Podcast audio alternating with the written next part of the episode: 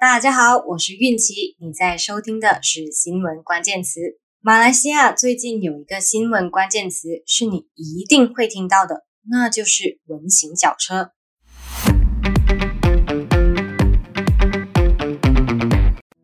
脚车又叫单车、脚踏车、自行车。没有见过蚊型脚车的人可能会很好奇，蚊型脚车。听起来也是脚车的一种，它和一般的脚车有什么不同呢？文型脚车是在马来少年之间比较流行的改装脚车，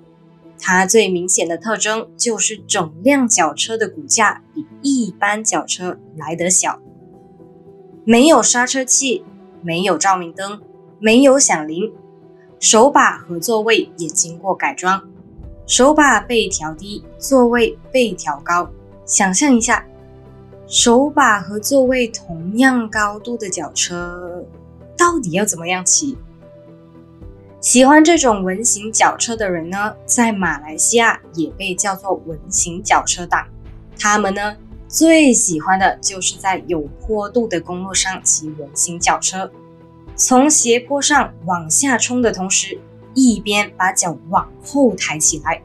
同样高度的手把和座位，就会让他们往下冲的时候看起来像一个超人一样。而最近呢，文型脚车在马来西亚有这么多人讨论关注，主要是因为一起意外事件的审判结果。这个事件不是最近才发生的意外，而是五年前，二零一七年发生的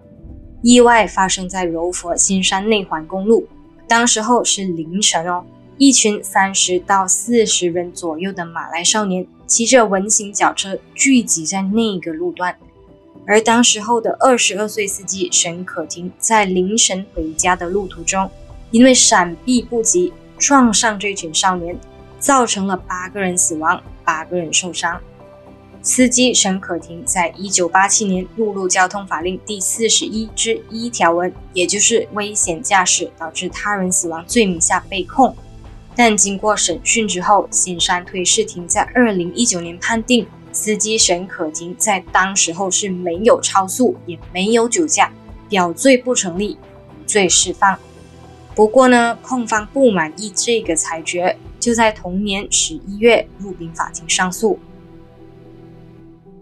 在二零二一年，新山推事庭还是维持原判之后，控方再一次向高庭上诉，结果啊，也就是这第三次的判决出现了逆转，新山高庭推翻了推事庭之前的裁决，改判沈可婷疏忽驾驶导致他人死亡罪名成立，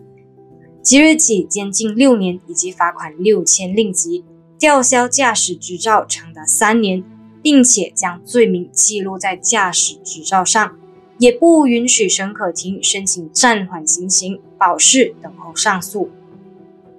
在法庭判决之后，网民发起了网络联署声援沈可婷，短短一天之内，超过五十万人联署声援。目前呢，上诉庭已经批准沈可婷以一万令吉保释金以及一名担保人的条件保外候审。沈可婷的代表律师也已经入禀上诉，寻求推翻新山高庭的定罪和刑罚。OK，那问题来了，为什么高庭的判决会和推事庭之前两次的判决不一样呢？最关键的地方啊，还是在于沈可婷在之前案件审理过程选择了未经宣誓的证词。什么是未经宣誓的证词？其实也就是被告在自辩的时候有三个选择：第一，在证人栏给有宣誓的证词；第二，在被告栏给没有宣誓的证词；第三是保持沉默。而沈可婷选择的就是第二种没有宣誓的证词。这一种没有宣誓的证词，它是有好处的。好处呢，就是沈可婷她不需要接受控方的盘问以及法官的质询。但同时呢，它在刑事案中的重量几乎等于零，因为这一类的供词也意味着讲了等于没有讲。其实呢，这整个案件疑点是非常多的。时速五十公里的车子怎么样能够造成这么严重的伤亡？